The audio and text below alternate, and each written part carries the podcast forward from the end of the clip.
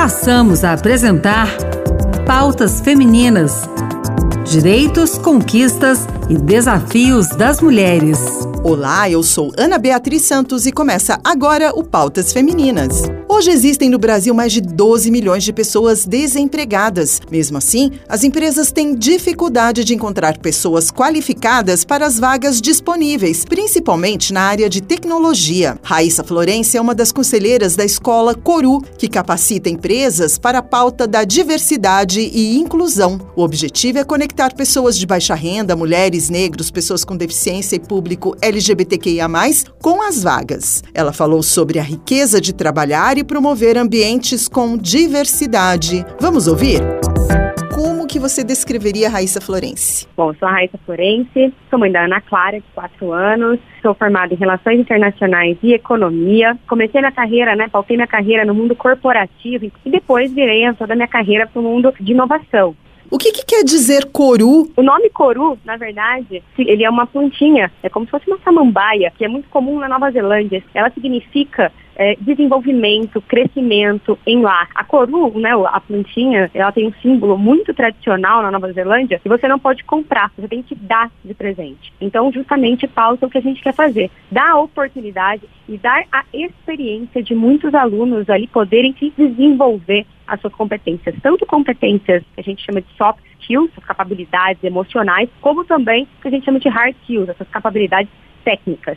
E a Coru hoje, né, a gente é, define ela como uma escola que a gente recruta, capacita e principalmente conecta os profissionais às oportunidades no mercado de trabalho, né? Hoje a gente tem três programas de formação, é, marketing digital, produtos digitais e engenharia de dados, mas a gente tem um foco muito grande em diversidade e inclusão. O grande foco do trabalho é o universo digital ou é além disso? É além disso. Na verdade, a gente já tem algumas parcerias com empresas que são grandes indústrias do mercado e que não estão ainda 100% digitalizadas, mas as empresas que querem sobreviver hoje, elas precisam de alguma forma estar conectadas com o mundo digital. Por que, que as empresas, sejam elas é, inovadoras ou mais tradicionais, por que, que as empresas elas devem ser inclusivas? Olha, Ana Beatriz, eu resumo essa questão em três grandes pilares, como ponto de vista. O primeiro é uma questão de posicionamento da empresa. Então, atualmente a gente vê que a oferta de vagas está imensa, apesar de a gente ter um desemprego também muito grande, então tem uma lacuna muito grande entre ofertas de vagas de emprego,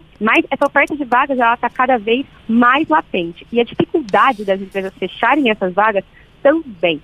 Hoje, a gente vê o movimento de os colaboradores mais novos, essa nova onda de colaboradores ali, estão buscando locais que sejam mais inclusivos, são locais que sejam mais flexíveis e que tenham melhores condições para que eles possam se desenvolver. Empresas que não se adaptarem a isso não vão conseguir fechar suas vagas com esse novo público, né? Esses novos talentos que estão ingressando no mercado de trabalho. Então, o primeiro pilar é o posicionamento, né? O employer branding das empresas hoje. O segundo pilar é justamente o ambiente inovador. Tem várias pesquisas, inclusive é, da Harvard recentemente que soltou, falando que empresas com ambientes diversos, que possuem né, pessoas com diferentes experiências de vida, de vida, vivências e tudo mais, eh, são capazes de ser 38% mais inovadoras do que ambientes que não possuem essa diversidade. E as pessoas são todas iguais lá dentro. E hoje, a gente sabe que para as empresas sobreviverem às mudanças no mercado, a inovação se tornou uma obrigação.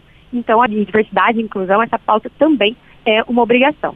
E o terceiro pilar é a questão de incentivos fiscais. Hoje já existem alguns incentivos, ou até penalidades, por exemplo, no caso de pessoas com deficiência, é, as empresas que não cumprem as cotas, elas re recebem uma penalidade, e isso não vai parar. Então, outras pautas vão começar a entrar e serem ou incentivadas ou punidas caso as empresas não estejam cumprindo. Então, as empresas precisam se preparar porque isso é um caminho sem volta. Qual é a importância da gente ter as mulheres nos cargos de liderança? Pergunta que é muito cara para mim, porque acho que a gente precisa sempre entender o local de fala. Então, quando a gente fala em empresas mais diversas, que tenham maior igualdade entre homens e mulheres, tanto igualdade salarial quanto igualdade de escopo de trabalho, de oportunidade, a gente precisa ter pessoas que estão no nosso lugar de fala para poder entender quais são as nossas demandas, né? Quando a gente está é, em um ambiente que são apenas homens produzindo quais são os regulamentos, distribuindo os projetos, pensando quais são os próximos passos da empresa, dificilmente você vai ter ali uma pauta dedicada para poder ser mais inclusivo. Apesar de às vezes as intenções serem as melhores, mas é uma questão de local de fala, né? Então quando a gente fala, por exemplo, na pauta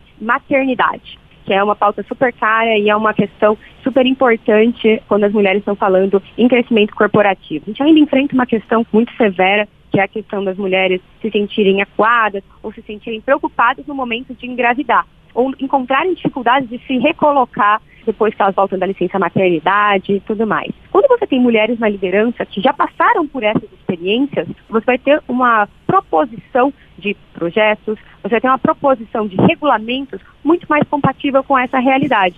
Afinal, a gente tem um local de fala de alguém que está trabalhando com isso. No meu caso, já tive e tenho mulheres, por exemplo, grávidas no time, e você consegue falar, bom, o resultado precisa ser entregue de qualquer forma mas você tem uma flexibilização maior em relação às consultas, você tem uma flexibilização muito maior em relação às necessidades.